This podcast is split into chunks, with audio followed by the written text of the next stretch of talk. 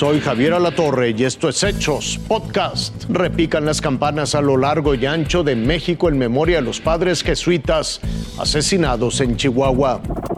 En punto de las 3 de la tarde las campanas repicaron en Cerocagua, Chihuahua, Ciudad Juárez, la Ciudad de México, Morelia, Reynosa, Matamoros, Guadalajara, Pachuca, Villahermosa, Tuxtla Gutiérrez. Prácticamente en todo el país. Repicaron en memoria de los sacerdotes jesuitas Javier Campos y Joaquín Mora, así como del guía de turistas Pedro Palma y del beisbolista Paulo Osvaldo Berreyesa, todos ellos asesinados por José Noriel Portillo, alias el Chueco. Que nos hace pasar de la vida, de la muerte a la vida, a través del pastor, sea el que nos purifique de nuestras faltas, de nuestros pecados, sea el que abra el camino para que nuestros hermanos entren a su gloria eterna. A las 7 de la tarde en el Templo del Sagrado Corazón de Jesús, en la ciudad de Chihuahua, inició otra misa. Esto en honor a la vida.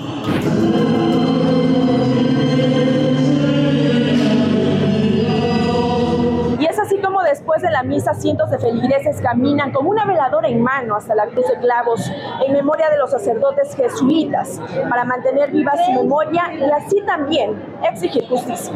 El llamado de paz lo hemos hecho nosotros los jesuitas desde el momento de la muerte de los padres.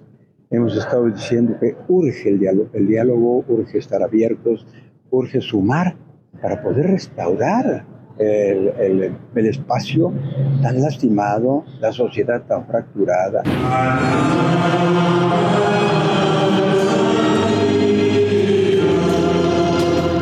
Hace meses se confirmó la muerte del Chueco, crimen que no termina, señala, con la falta de Estado de Derecho en la Sierra Tarahumara.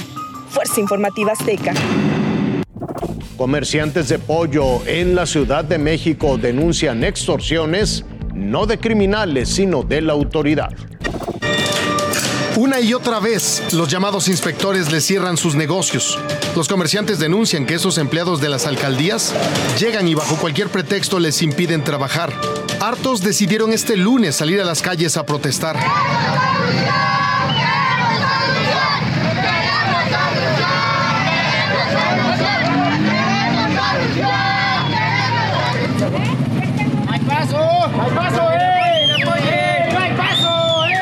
así y ahí como tres horas. Les dijeron que como advertencia que, que, iban a volver a cerrar.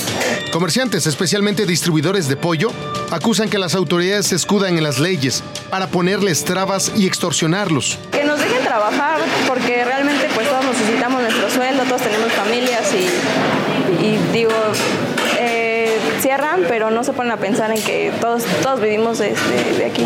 Aunado a esta situación, también denuncian constantes robos y aseguran que ser comerciante es un negocio de alto riesgo.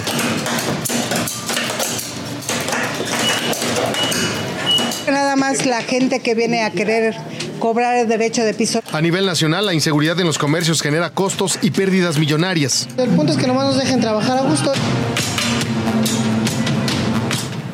Hoy los negocios en México pierden más de 62 mil millones de pesos por la inseguridad y la corrupción en los trámites.